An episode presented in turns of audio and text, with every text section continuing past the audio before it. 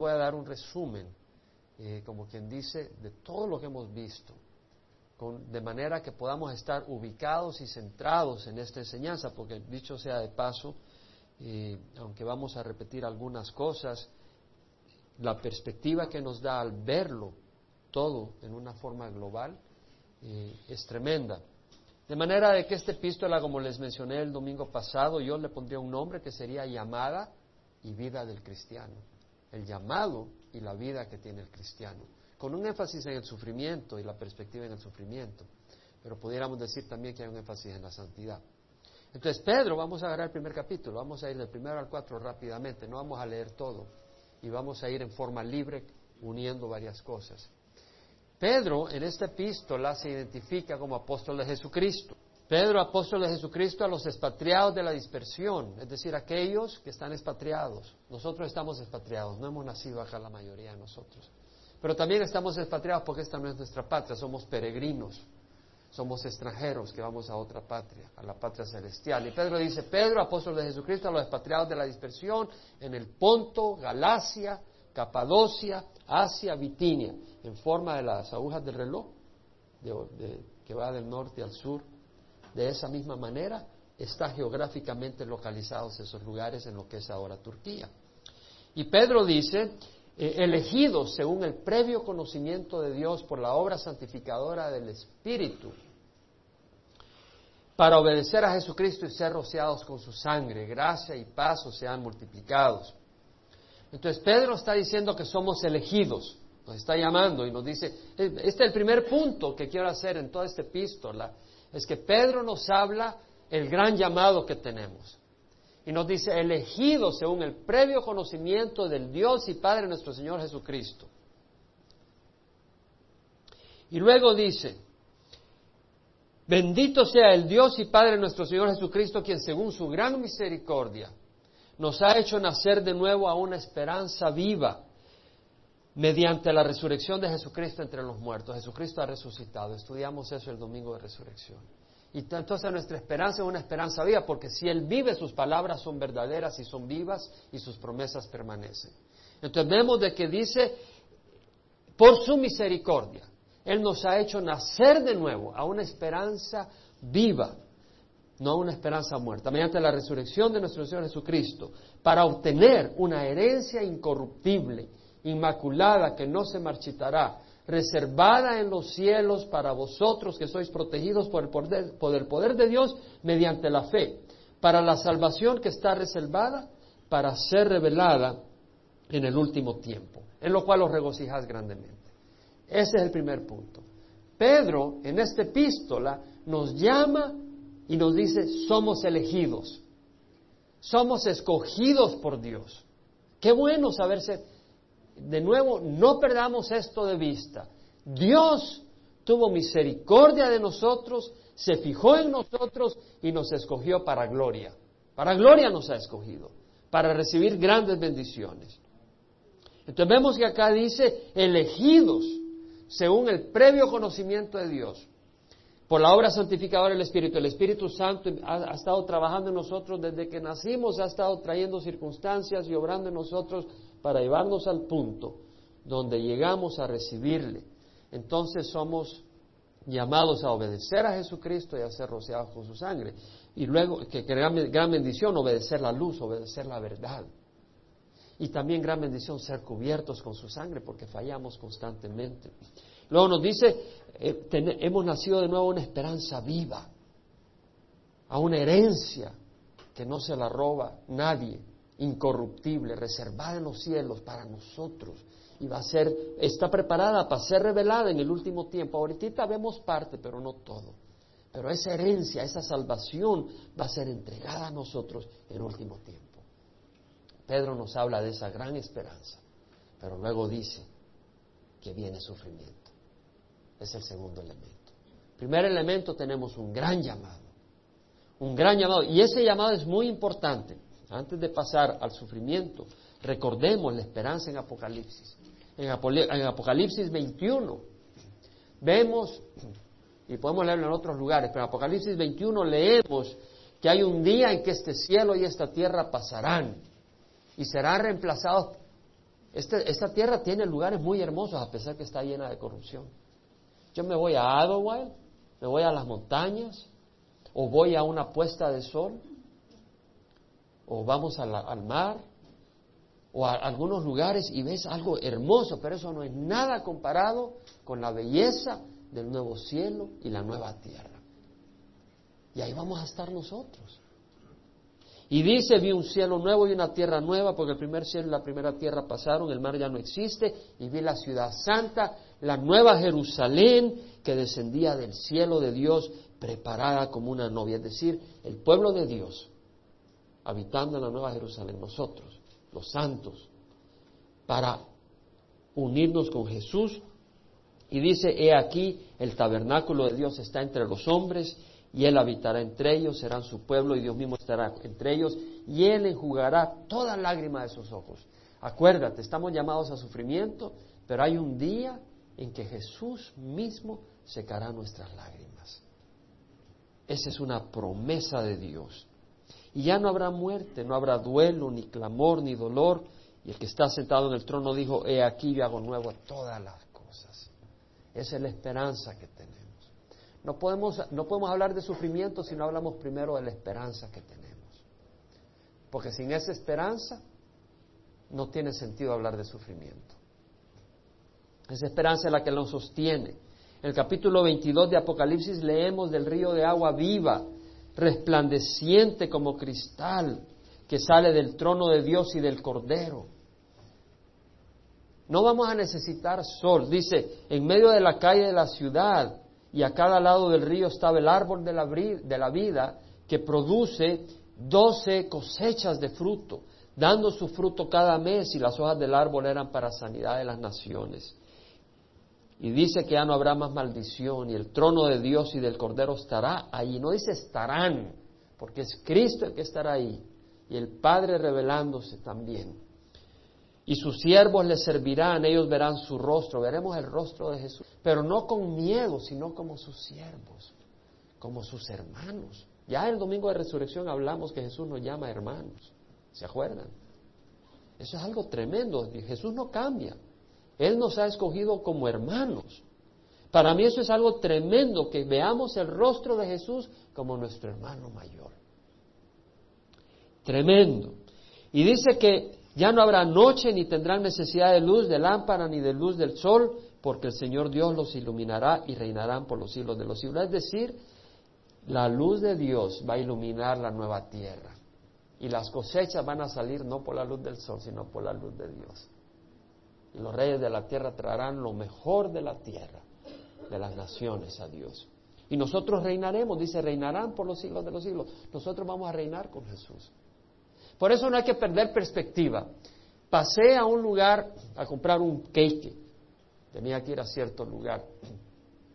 Y en la persona que me recibe me ve Dios con nosotros.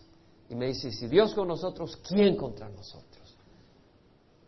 Percibo que conoces al Señor, le digo. Y entramos en conversación. Y luego en esa conversación que tuvimos, yo me quedé un rato más para seguir conversando con esta persona y esta persona me, comparte de que no tiene tiempo para ir a la iglesia, porque en la vida hay que tener dos trabajos para poder hacer algo. Entonces eh, me compartía cómo sus hijos van a la iglesia y cómo ha abierto su casa para que los jóvenes se reúnan. Pero me dice, no me queda tiempo para ir a la iglesia, porque pues uno necesita trabajar duro para hacer algo. Hacer algo quiere decir tener un nivel un nivel económico. Yo me puse a pensar, no era el momento oportuno, pero yo me puse a pensar, ¿cuántas personas por hacer algo en este mundo dejan de hacer algo para el eterno? Tengamos la perspectiva. No dejes que nadie te robe el tesoro de los cielos. No te confundas. Y acá la tentación es muy grande. Allá en Latinoamérica es menos, porque la mayoría de la gente tiene muchos problemas a puras penas para salir adelante. Pero acá, como se puede comprar una casa, se puede comprar dos carros, aquí y allá, ahí están, pero bien involucrados en tratar de salir y tener una posición más allá de lo que necesitan. y eh, el enemigo le roba riquezas. Pero ese es el llamado que tenemos. Tenemos un llamado maravilloso del Señor. Ahora, volviendo a primera de Pedro, entonces el primer elemento que tenemos es que tenemos un afortunado y glorioso llamado. Y eso no lo podemos perder de vista. Ahora, vamos a ver que Pedro, dice, una herencia incorruptible, inmaculada, y os regocijáis grandemente, aunque ahora por un poco de tiempo, versículo 6, si es necesario, seáis afligidos con diversas pruebas. Entonces Pedro, después de hablarnos de ese gran llamado, nos habla que vamos a ser afligidos con diversas pruebas si es necesario. Para que la prueba de vuestra fe, más preciosa que el oro que perece, aunque probado con fuego, resulte en alabanza, gloria y honor en la revelación de Jesucristo. Ahora, la palabra prueba es presión, evaluación. El oro es probado con fuego. Ahora, el oro es, es probado con fuego en el sentido de que, bueno, si, si esto es oro, va a aguantar el fuego un poco, no se va a quemar así nomás. Pero también el oro es probado con el fuego en el sentido que lo metes en el fuego para purificarlo. Entonces la palabra try, probar, es try, también quiere decir de que nuestra fe tiene que ser purificada en el fuego. No solo es para probar qué es lo que hay, porque necesitamos ser probados para ver si nuestra fe es sincera, para ver si realmente nuestra fe es en Cristo y no en la popularidad, no en la aprobación de hombres. Y cada vez más vas a ser más probados en esa área porque Dios quiere tener una conexión directa contigo que no dependa de hombres, porque Dios te ama. Y en la medida que vas creciendo espiritualmente, más te va a demandar el Señor en esa área para que tú puedas realmente depender solo en Jesús y tener esa intimidad con nuestro Señor Jesucristo. Entonces vemos que es necesaria que la fe sea probada y es necesaria que la, fe, que nuestra fe sea metida en el fuego para purificarnos. Ahora, ¿por qué es necesario esta, esta prueba de nuestra fe? Porque necesitamos relacionarnos con Dios en base de la fe, no en base de lo que vemos ni en base de lo que entendemos. Porque si nosotros nos relacionamos con Dios en base de lo que vemos, vamos a limitar a Dios, porque Dios es espíritu. Dios no es una persona así como, o sea, el Dios eterno no, no, no está limitado físicamente en un lugar. Entonces, si queremos, Dios es espíritu y el que se relacione con Él debe hacerlo en espíritu y verdad. Entonces vemos que Dios es espíritu, eh, por un lado, entonces tenemos que relacionarnos en forma espiritual. Por otro lado, si yo limito a Dios en lo que yo entiendo, y si yo no entiendo a Dios en cierta área, no acepto lo que el Señor me enseña, entonces eh, lo estoy poniendo debajo de mis, de mis sentimientos, de mis sentidos, de mis capacidades. Entonces Dios no me puede invitar a ser hijo de Él en esas condiciones. Porque quiere decir que cuando tú no entiendas lo que Dios está haciendo, o cuando tú no veas el plan de Dios, tú no lo puedas percibir, no lo vas a seguir entonces no eres digno de ser hijo de Dios. Porque un hijo de Dios tiene que seguir a Dios. Y si tú dependes de ver y de comprender con tu mente finita a Dios, Dios no te invita a ser hijo de Él. Para ser hijo de Él tienes que venir en espíritu y verdad. Y tiene que ser por fe. Porque sin fe es imposible agradar a Dios. Porque es necesario que los que se acercan a Él crean que Él existe y que es remunerador de los que le buscan. Entonces tenemos que venir en base a la fe. Fe es la certeza de lo que se espera y la convicción de lo que no se ve. Ahora, yo no veo a Dios, pero yo estoy convencido que existe. Yo no veo a Dios, pero yo hablo con Él. Yo no veo a Dios, pero yo escucho a Dios. Lo hago no en base a mis ojos, pero lo he hecho en base a una conexión espiritual. Yo tengo una conexión con Dios. Y en medio de mis circunstancias yo estoy siguiendo a Dios. He aprendido a caminar con Dios en el plano espiritual. Ese es el plano de los hijos de Dios. Para ello hay que nacer de nuevo. Pero entonces vemos de qué es necesaria esa fe y por eso dice a quien sin el versículo 8, a quien sin haberle visto le amáis. Pedro lo da como un hecho. Los que hemos venido a Cristo sin haber visto a Jesús le amamos. Entonces dice, a quien sin haberle visto le amáis y a quien ahora no veis pero creéis en él. Y os regocijáis grandemente con gozo imposible de expresar y lleno de gloria, obteniendo como resultado de vuestra fe la salvación de vuestras almas. Es lo que he estado hablando, ¿cierto o no? Es decir, con Dios no te puedes contar, no puedes, no puedes limitar a Dios a tus ojos y a tu entendimiento. Tiene que ser en un plano muy superior, no es una fe ciega, porque Dios nos ha dado amplia testimonio para que podamos creer en Él y nos ha dado su Espíritu Santo. Nos ha dado entendimiento para interpretar las cosas que nos rodean y saber que Dios existe. Y una vez que sabemos que Dios existe y lo que Él ha hecho por nosotros, dale nuestra vida para seguirle aunque no vemos y no entendemos las cosas. Por eso dice, obteniendo como resultado de vuestra salvación, como resultado de vuestra fe, la salvación de vuestras almas. Entonces vemos de que hay un sufrimiento. Como dijimos, aunque ahora por un poco de tiempo sea necesario, seáis afligidos con diversas pruebas, para que la prueba de vuestra fe, más preciosa que el oro que perece, aunque probado con fuego, sea hallada, que resulte en alabanza, gloria y honor en la revelación de Jesucristo. O sea, y, y, vamos a obtener como resultado de nuestra fe la salvación de nuestra alma. Entonces, esa fe es purificada, esa fe trae gloria a Jesús, porque es Jesús el que va fortaleciendo nuestra fe. Es decir, el hombre sabe que existe un Dios por la, por la creación. Pero llegar a poner una fe en ese Dios requiere el trabajo de Dios en nuestras vidas, en circunstancias, en la palabra de Dios, en personas, en situaciones que Dios está trabajando para producir en nosotros una fe absoluta hacia Él. Una fe que nos hace... ¿Quién de nosotros ahora tiene una fe que no tenía hace diez años en Jesús? Levanta la mano. ¿Quién es el autor de esa fe? Jesucristo. José, tuviste que salir de tu país, tuviste que salir. No era algo que tú planeabas, no era algo que tú deseabas. ¿Qué ha hecho Dios a través de eso? Te ha dado una fe mayor. ¿Amén o no? Amén. Ha, trabajado en tu fe. Tú nunca lo hubieras planeado de esa manera, pero sin esa manera no hubieras tenido la fe que tú tienes ahora. Yo tuve que salir del Salvador por la guerra civil. Si yo no hubiera salido y no hubiera tenido que pasar las crisis por las que he tenido que pasar, no hubiera tenido la fe que tengo ahora. Y ahora Dios me está llevando a otro plano. Y ahora estoy en otro momento de mi vida donde tengo que tomar ciertos pasos y ciertas situaciones que tengo que afrontar, que Dios ahora veo, por he estado buscando a Dios, veo con más fortaleza y con una fe que no tenía hace dos años. Y esa fe no depende en ninguna organización, sino en comunicación directa con Dios y en oír la voz de Dios. Amén.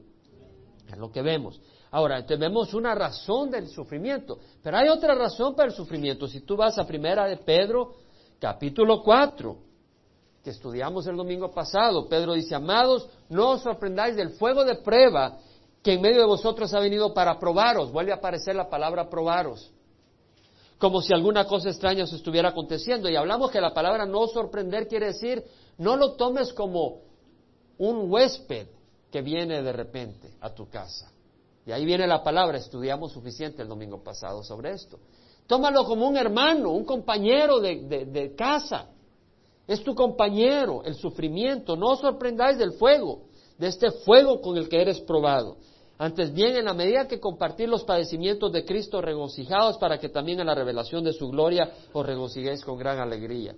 Lo que nos está diciendo aquí Pedro es que vamos a compartir los padecimientos de Cristo, es decir, el mundo rechazó a Cristo, le crucificó, y los que queramos seguir en los pasos de Jesucristo, vamos a hacer, vamos a recibir oposición, vamos a recibir cierta persecución, vamos a recibir luchas por estar identificados con Cristo. Entonces vamos a sufrir los padecimientos de Cristo.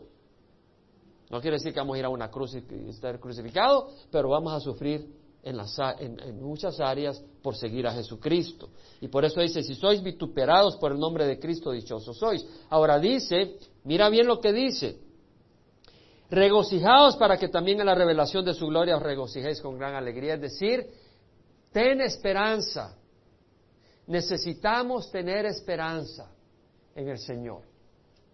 Cuando estemos pasando por sufrimiento y somos afectados por el sufrimiento, debemos de considerar el llamado y la razón del sufrimiento y entender que es un privilegio y que somos bendecidos con ello.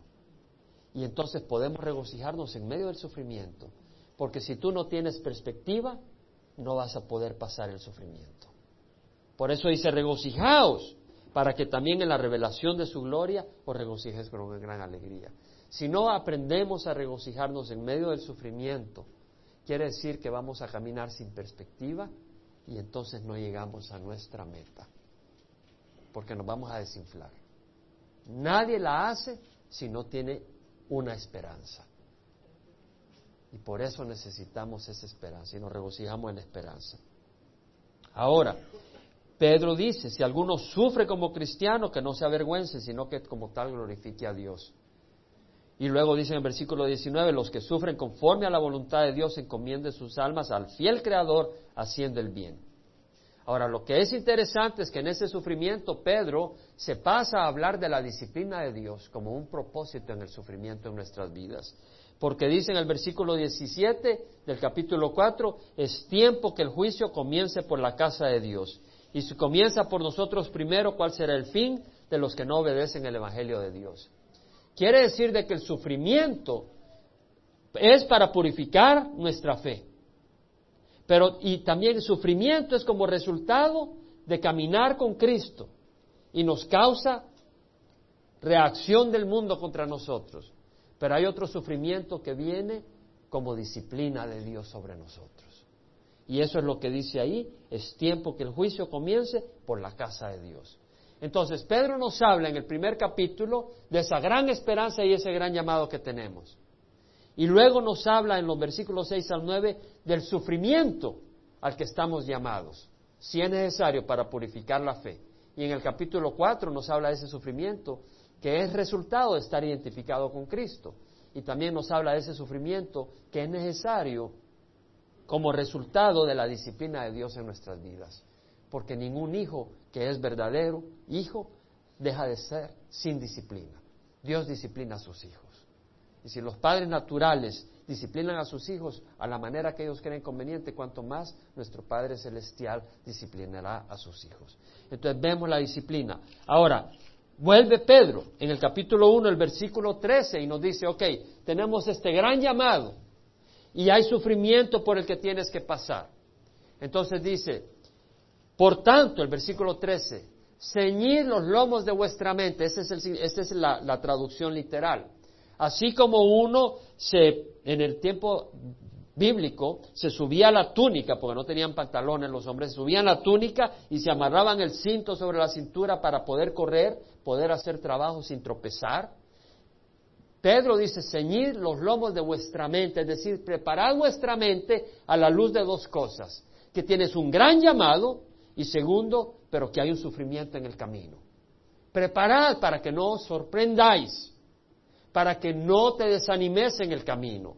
Preparad vuestra mente, poned vuestra esperanza completamente en la gloria, en la gracia que se os traerá en la revelación de Jesucristo. Es decir, sed sobrios. Sed sobrios. ¿Qué quiere decir sed sobrios? No te dejes llevar por los atractivos del mundo. ¿Por qué? Porque hay un llamado para más allá. No pierdas ese más allá por los atractivos del mundo. Sé sobrio. Sé sobrio, ¿qué quiere decir? No, no tembléis ni os asustéis por el sufrimiento de este mundo. Perseverad en medio del sufrimiento. No te escandalices. Perseverad. Sé sobrios. O sea, no te pongas tan feliz con las cosas del mundo, ni tampoco tan desinflado con los problemas del mundo. Sé templado. Dios está contigo. Tienen que venir estas cosas. Sed sobrio, poned vuestra esperanza no en una casa acá, no en una mansión, no en tanto dinero, poned vuestra esperanza completamente en la gracia que se os traerá en la revelación de Jesucristo. Completamente en la gracia que se os traerá en la revelación de Jesucristo. El Señor Jesús a través de Juan nos dijo que si alguno ama al mundo, el amor del Padre no está con él. Cuando dijo eso, no estaba hablando de, amar a las personas, está hablando de amar de las cosas del mundo. Y eso está en Primera de Juan, un poco más adelante. Primera de Juan, capítulo 2, versículo 15. Juan dice, no améis al mundo ni las cosas que están en el mundo. Si alguno ama al mundo, el amor del Padre no está en él.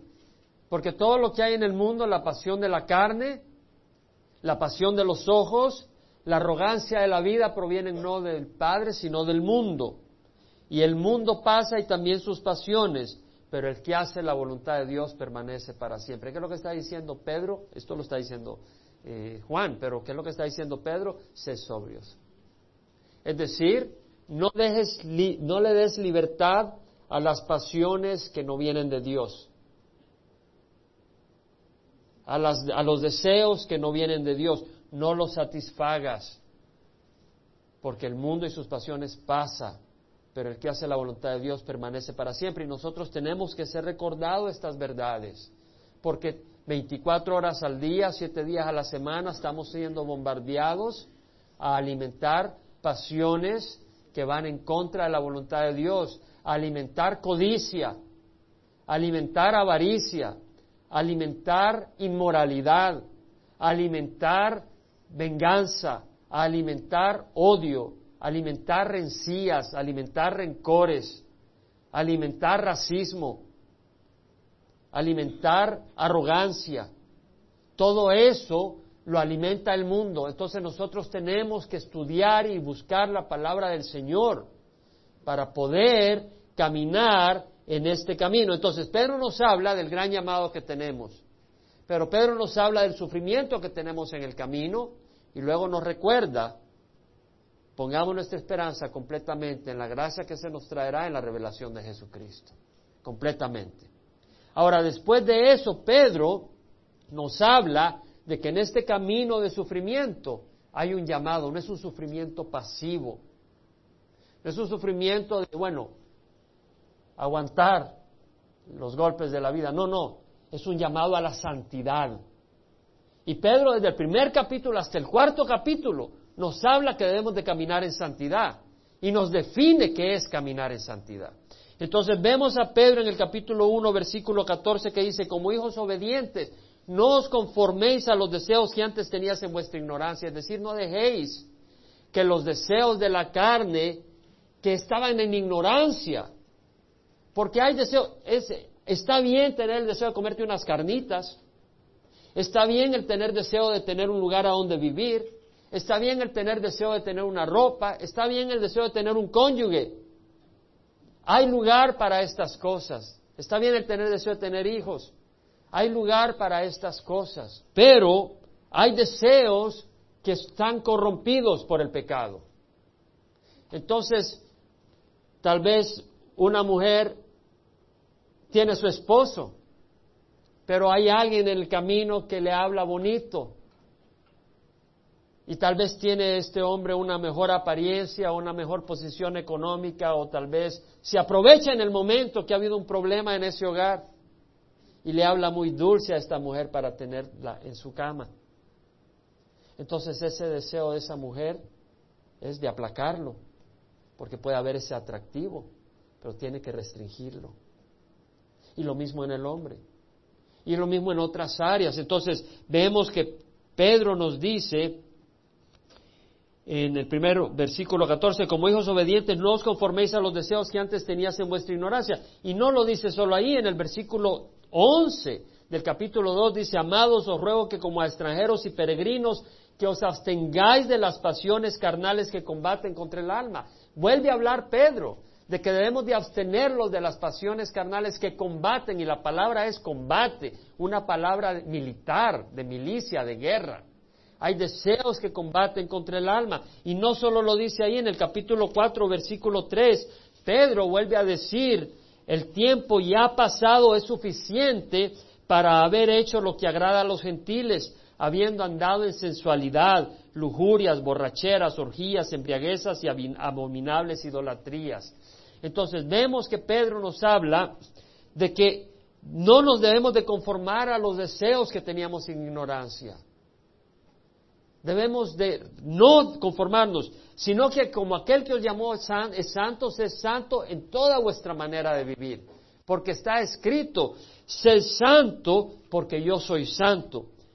Dios es santo, entonces dice, sé santo. Y si, y si invocáis como Padre aquel que imparcialmente juzga según la obra de cada uno, conducíos con temor durante el tiempo de vuestra peregrinación, sabiendo que fuiste redimidos de vuestra vacía manera de vivir, heredada de vuestros padres, no con cosas perecederas como oro y plata, sino con sangre preciosa como de un cordero sin tacha y sin mancha la sangre de Cristo. Pedro nos está diciendo, no hemos sido redimidos de una vida vacía. Ya hemos hablado, ¿cuántos de nosotros en nuestra niñez vivíamos una vida vacía? Vivíamos una vida vacía, tradiciones muertas, o vivíamos para nosotros. Y acá Pedro dice, fuiste redimidos de una vida vacía para seguir a Dios. Y esa redención no se compró con plata y oro. Porque ahora vivimos una vida, te hago una pregunta, ¿vives tú una vida que tiene un significado eterno? Si no, estás viviendo una vida vacía. ¿Tiene una vida que, estás viviendo una vida que tiene un impacto eterno? ¿Estás viviendo una vida que es una realización de un plan eterno de Dios o estás viviendo una vida mundana? Y una vida mundana no quiere decir andar solo en borracheras, quiere decir que es andar sin un propósito eterno, sin, sin la guía de Dios. Puede que tú no te emborraches, puede que tú no te eches drogas, pero si tú solo vives para comprar tu casa, para cuando llegue el fin de semana a ver los partidos de fútbol o de béisbol y echarte un traguito tal vez sin emborracharte y unas carnitas y ya, y tener hijos, ya. ¿Qué va a pasar cuando te mueras? Ya, se acabó todo, no, no hiciste nada para la vida eterna, no tuviste ningún plan eterno, sino como un perrito, como un gato, no hiciste nada más allá. Pero nosotros tenemos un llamado más alto. Entonces fuimos redimidos de nuestra vana manera de vivir, no con oro y plata, sino con la sangre de Cristo. Entonces vemos de que somos llamados a una vida santa, no a una vida vacía. Ahora, Pedro nos dice, puedes vivir una vida santa, ¿por qué? Porque hemos nacido de nuevo y somos nuevas criaturas. Eso lo dice en el versículo 23 del capítulo 1. Habéis nacido de nuevo, no de simiente corruptible, sino de una que es incorruptible, es decir, la palabra de Dios que vive y permanece. Ahora Jesús dijo, las palabras que yo he hablado son espíritu y son vida.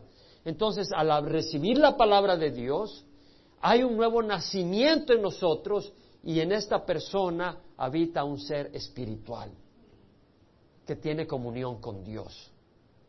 Y espero que en tu persona también. Entonces, porque hemos nacido de nuevo y somos, he aquí, si alguno está en Cristo, nueva criatura es, dice Pablo. Entonces somos seres espirituales. Entonces, porque hemos nacido de nuevo, Pedro nos puede llamar a vivir una vida en santidad, porque si no has nacido de nuevo no puedes vivir una vida en santidad.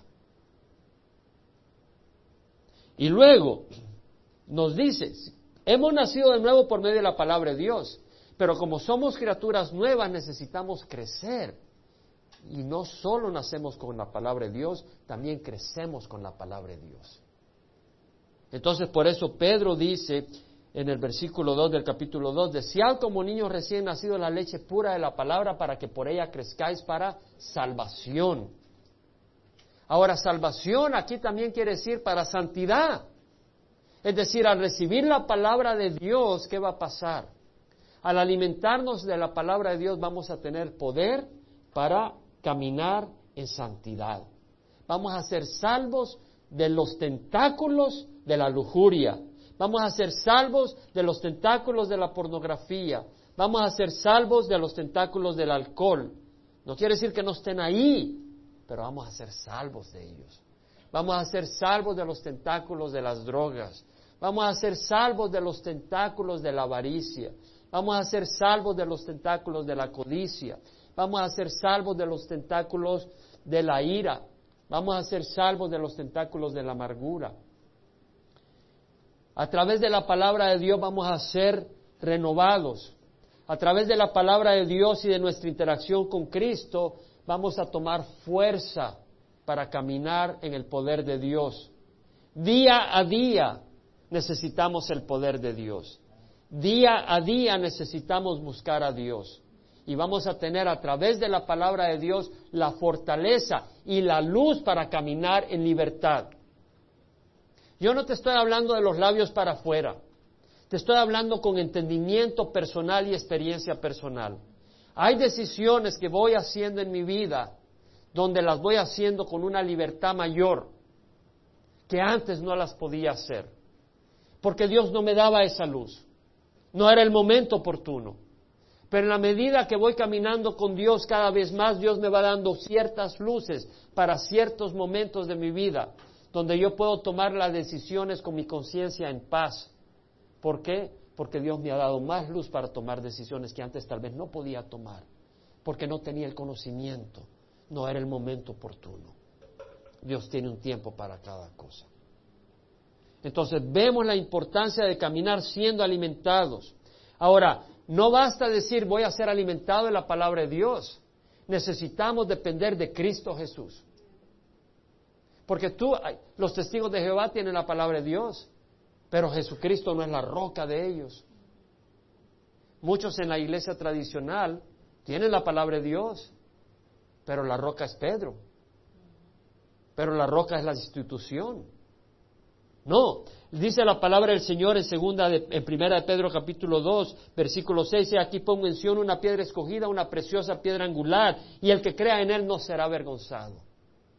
Entonces nosotros que creemos en el Señor Jesús sabemos que tenemos la palabra de Dios, pero a la hora de las horas, cuando clamamos, no vamos a decir, yo conozco la palabra de Dios, Señor, rescátame porque conozco la palabra de Dios. No, no, no, no, no. Vamos a decir, Señor, sálvame Jesús. Y Él nos va a rescatar. Porque ponemos la fe en Él, en su fidelidad, en su amor. Esa es nuestra confianza. Ahora, recordemos que dentro de este camino de santidad, que hemos nacido de nuevo y por eso podemos caminar en santidad y que tenemos la palabra de Dios que nos ayuda a caminar en santidad. Recordemos también de que y hemos venido a Cristo y por eso podemos caminar en santidad. Recordemos también de que somos una casa santa. Por eso dice Pedro, viniendo a él como piedra viva, desechada por los hombres, pero escogida y preciosa delante de Dios. También vosotros, como piedras vivas, sed edificados en casa espiritual para un sacerdocio santo, para ofrecer sacrificios espirituales aceptables a Dios por medio de Jesucristo. Entonces Pedro nos está diciendo que ese camino en santidad es la obra de Dios. Sed edificados como casa espiritual para un sacerdocio santo. Somos sacerdotes santos. Somos siervos de Dios, santos, escogidos por Dios para la obra de Dios. Ser edificados como casa espiritual para, para ofrecer sacrificios espirituales. Entonces el caminar del cristiano es, tengo un llamado tremendo y una gloria tremenda la que me espera, pero tengo que sufrir, pero en ese sufrimiento no es un sufrimiento pasivo, sino que soy un sacerdote espiritual, para ofrecer sacrificios, no para estar separado del mundo en un monasterio apartado del mundo, sino para hacer luz en el mundo. Jesucristo oró por sus discípulos antes de partir y dijo, Padre, no los saques del mundo, sino protégelos en el mundo. Jesús dijo, una ciudad situada sobre un monte no se puede ocultar, ni se enciende una lámpara y se pone debajo de un almud, sino se pone encima del candelero para que ilumine a los que están en la casa. Así brille vuestra luz delante de los hombres, para que vean vuestras buenas acciones y glorifiquen al Padre que está en los cielos. Debemos de estar en la oscuridad, brillando como instrumentos de la luz de Dios. No apartarnos del mundo. Jesús nos ha mandado al mundo, como el Padre mandó a Jesús al mundo. Jesús dijo, recibid el Espíritu Santo. Como el Padre me envió, así os los envío. Dios, Dios Padre no envió a Jesucristo a un monasterio para que la gente fuera a buscarle. Dios Padre envió a Jesucristo y anduvo de arriba abajo, caminando por toda la región, trayendo la luz del mundo. Y así debemos de estar nosotros, en nuestro ambiente, en nuestra casa, en nuestro hogar, en nuestro vecindario, en Orange y en otros países como el Señor nos abra las puertas. Entonces vemos el llamado que tenemos. Pedro nos recuerda que somos una nación santa, un pueblo escogido, un real sacerdocio adquirido para posesión de Dios a fin de que anunciemos las virtudes de aquel que nos llamó de las tinieblas a su luz admirable.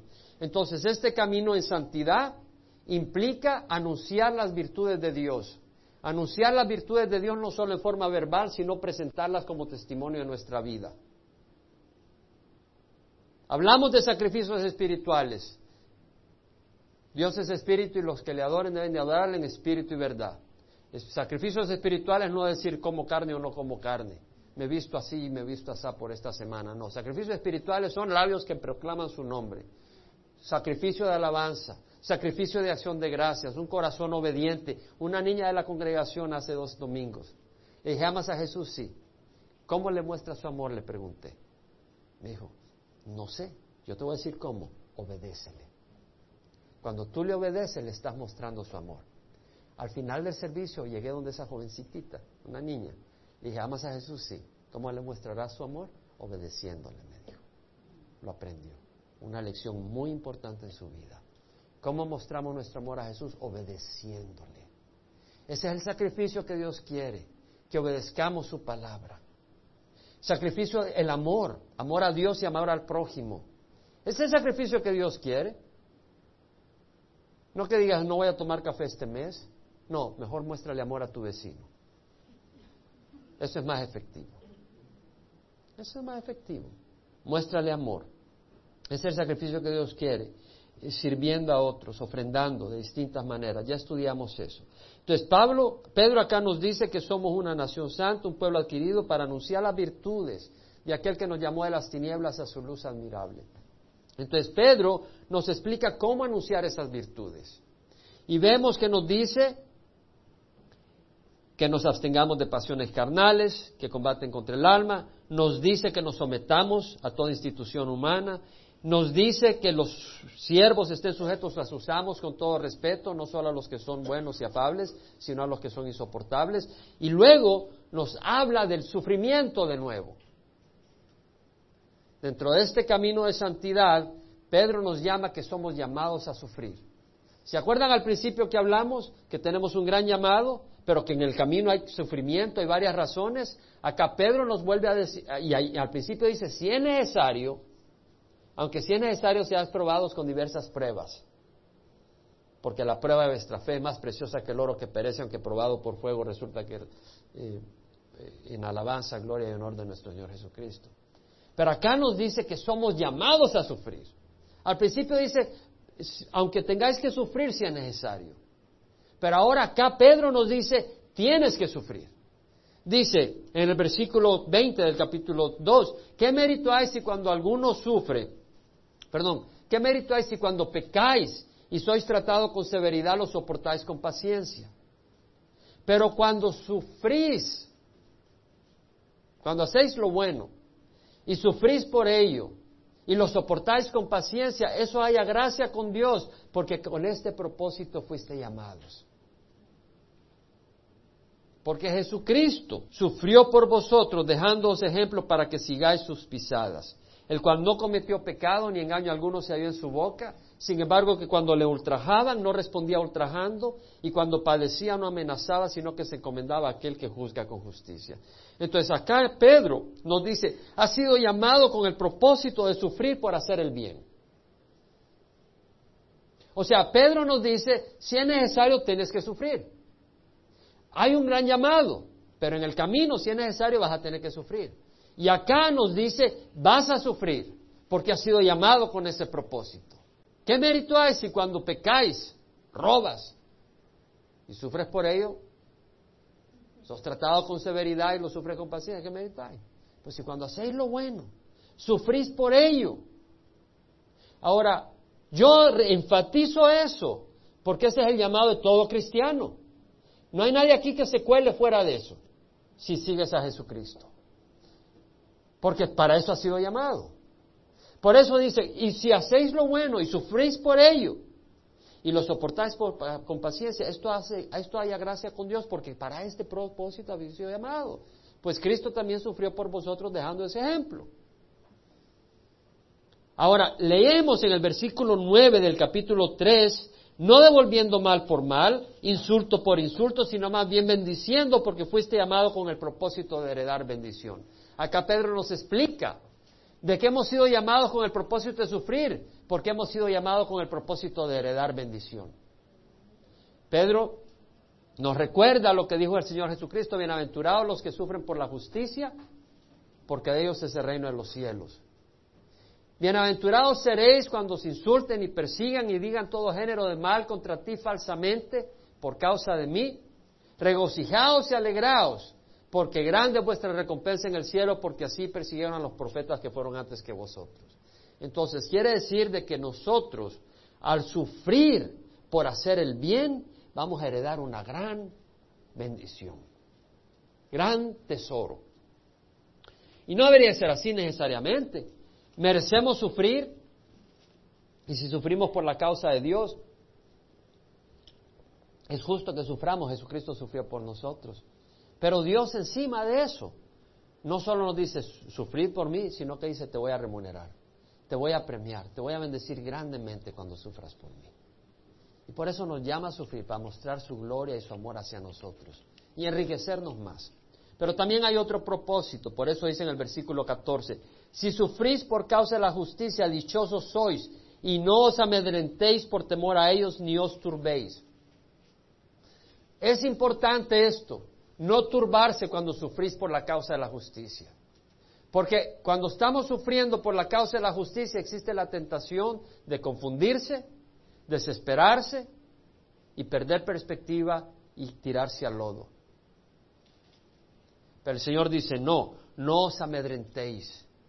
No os amedrentéis por las amenazas que puedan venir del enemigo cuando estás sufriendo por la causa de la justicia. ¿Y cuándo vas a saber que estás sufriendo por la causa de la justicia? Cuando tú vengas a los pies de Jesucristo y hables con Él y Él te revele que esa es la razón. Porque a veces tú sufres por tu propia necedad, no por la causa de la justicia. Pero hay veces que tú sufres por la causa de la justicia y lo vas a saber y el Señor te lo va a revelar. Entonces vemos acá lo que el Señor dice. Otra razón, otra razón es porque a través del sufrimiento muchos vendrán a Cristo. Porque dice Pedro en el versículo 15 del capítulo 3, santificad a Cristo como Señor en vuestros corazones, es decir, no devuelvas mal por mal, ni insulto por insulto, sino que honra a Jesucristo en estas condiciones y estando siempre preparados para presentar defensa a todo aquel que demande razón de la esperanza que hay en vosotros, pero hacerlo con mansedumbre y con reverencia. Es decir, al sufrir por la justicia, injustamente habrán algunos que te dirán, ¿por qué? ¿Por qué no respondes de esta manera? ¿Por qué no te vengas de esta manera? ¿Por qué no te tiras acá? Tu fe no te sirve y tú dile, no, mi fe no se va a realizar acá sino que mi salvación será completa cuando Jesús venga por mí. Y tú podrás dar testimonio de Cristo que vive en ti. Y la gente entenderá que tu fe es una fe viva, no es una fe de la televisión. Mande 100 dólares y el Señor le va a dar mil. Esa fe está basada en codicia, no está basada en una fe sincera. Una fe sincera. Entonces, entendiendo que debemos de crucificar la carne. Es importante, en el capítulo 4, Pedro, del versículo 7 al 11, nos recuerda que el fin de todas las cosas se acerca. Porque a veces en el sufrimiento, ¿qué pasa? ¿Cuánto más, Señor? ¿Quién dice cuánto más a veces? Demasiado ya, Señor. ¿Cuánto más? Y el Señor dice, el fin de todas las cosas se acerca. Sed pues prudente y de espíritu sobrio para la oración. En este caminar de santidad necesitamos orar. Hermanos, yo más que nunca en mi vida estoy orando para no caer. Hermano, usted es pastor. Gloria a Dios. El Señor Jesucristo nos enseñó a hacer eso. En distintas áreas. El Señor me ha impresionado en mi corazón lo frágil que somos y cómo yo necesito orar y velar para no caer. Y hablaba con alguien esta semana y me dice, tengo miedo porque es profesional, acaba de terminar su carrera de ingeniería. Tengo, y ama al Señor, me dice, tengo miedo de que trabajando en esta carrera me vaya gustando la comodidad y no sirva al Señor. Y le dije, ¿sabes qué? Te felicito que tengas miedo. Porque si tienes miedo quiere decir que amas a Dios y tienes miedo de apartarte de Él. Deja tu trabajo cuando el Señor te lo indique. Y mientras, sigue teniendo ese miedo santo, ese temor santo. Es un temor santo. Es peligroso cuando tú no tienes miedo y ya fuiste acaparado por tu profesión. Y luego ni te das cuenta y no sales de ahí. Y este joven eh, tiene un corazón misionero, va a ir de misiones, de hecho. Entonces necesitamos orar. Y también debemos de ser fervientes en nuestro amor unos a otros. Porque en este camino de sufrimiento, ¿qué nos consuela sino el amor de los hermanos? Y el amor cubre multitud de pecados. Cuando Noé se embriagó con las uvas después del diluvio universal, ¿se acuerdan? Que se embriagó con las uvas. Hubo un hijo que vio su desnudez, Cam. Pero Sem y Jafet, cuando supieron, agarraron una tela y de espaldas fueron retrocediendo para cubrir la desnudez de su padre. ¿Cierto? ¿Quién fue bendecido, Cam o los demás? Sem y Jafet. Canaán fue maldito, el hijo de Cam, por haber hecho eso. Hermano, no descubras la desnudez de tu hermano. Si ves a un hermano en el suelo tirado, embriagado, no vayas a contárselo a la congregación. Ve y cubre su desnudez. Eso es amor. Muchas veces la actitud de uno es, ya viste fulano, y es con mala intención. Es como tema de conversación. No debe ser así. El amor cubre las debilidades de los demás. Ahora, también nos dice, si cada uno ha recibido un don, según cada uno ha recibido un don especial, úselo.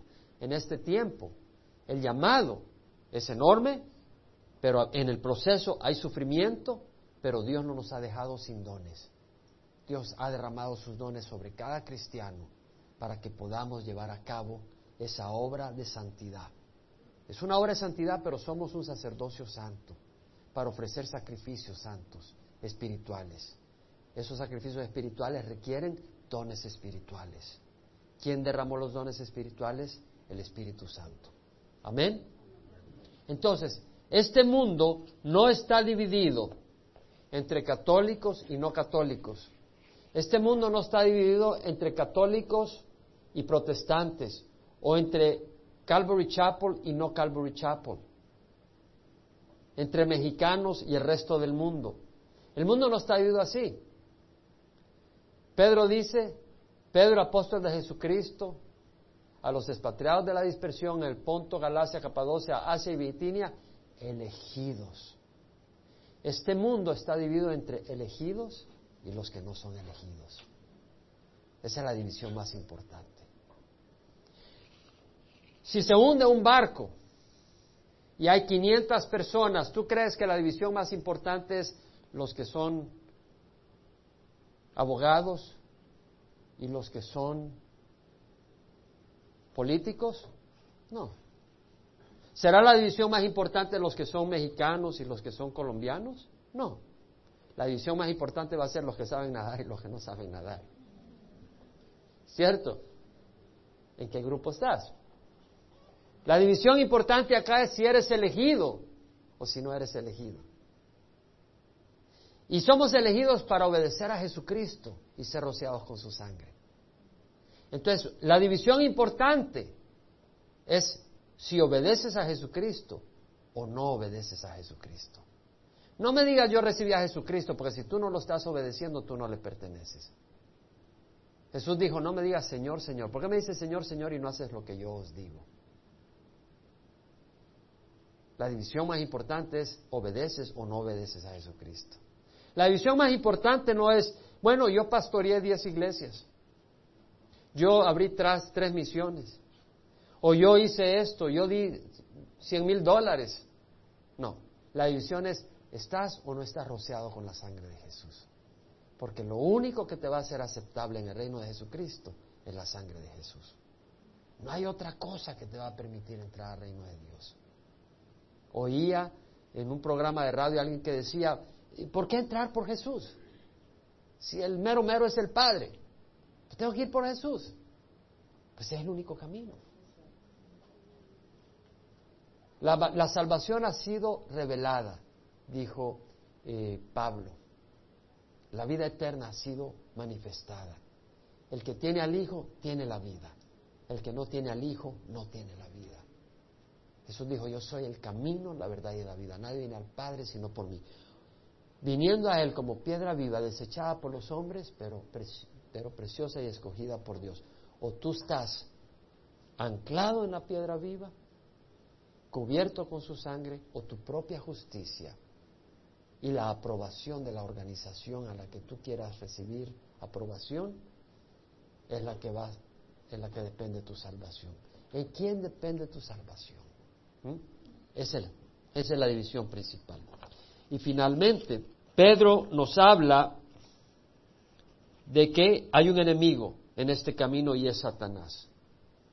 El versículo 8 del capítulo 5 dice, se sobre, está alerta, vuestro adversario, el diablo, anda como león rugiente buscando a quien devorar. Resistidle firmes en la fe.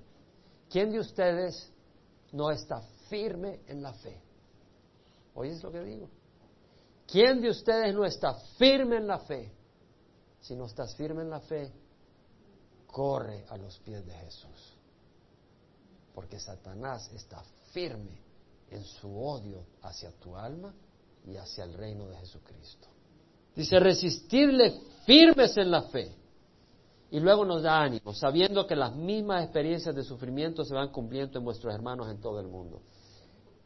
Cuando venga el Señor por nosotros, vamos a descubrir personas que han sufrido cosas que no las podemos comprender ni imaginar. Y vamos a darle gloria a Dios. Y vamos a ver ahí que nuestros sufrimientos, que a veces pensamos que no se pueden imaginar ni comprender, son comunes a otros. Y que somos una familia, que hemos sufrido, pero que llegamos a gozar de un reino maravilloso. Recuerda, el versículo 10 del capítulo 5, después de que hayas sufrido un poco de tiempo, el Dios de toda gracia, que os llamó a su gloria eterna en Cristo, Él os perfeccionará, afirmará, fortalecerá y establecerá. Gloria al Señor. Hemos resumido acá todo lo que hemos estudiado en Pedro, pero de una manera consolidada. Hay un gran llamado, hay sufrimiento. Poner la mira en el llamado, en la, que viene pronto. En el camino hay que sufrir, pero hay propósito. En el camino hay que sufrir, sí, pero no te desanimes. Y además no sufrir así a la pelota. Tienes que dar un buen testimonio. Tenemos que caminar en santidad. ¿Cómo se camina en santidad? Pedro nos explica cómo ya los hemos estudiado. Finalmente tenemos un gran enemigo, cuidémonos, sé sobrio, está alerta, ora, estudia la palabra del Señor y recuerda, el tiempo es corto. El Señor viene pronto. Amén.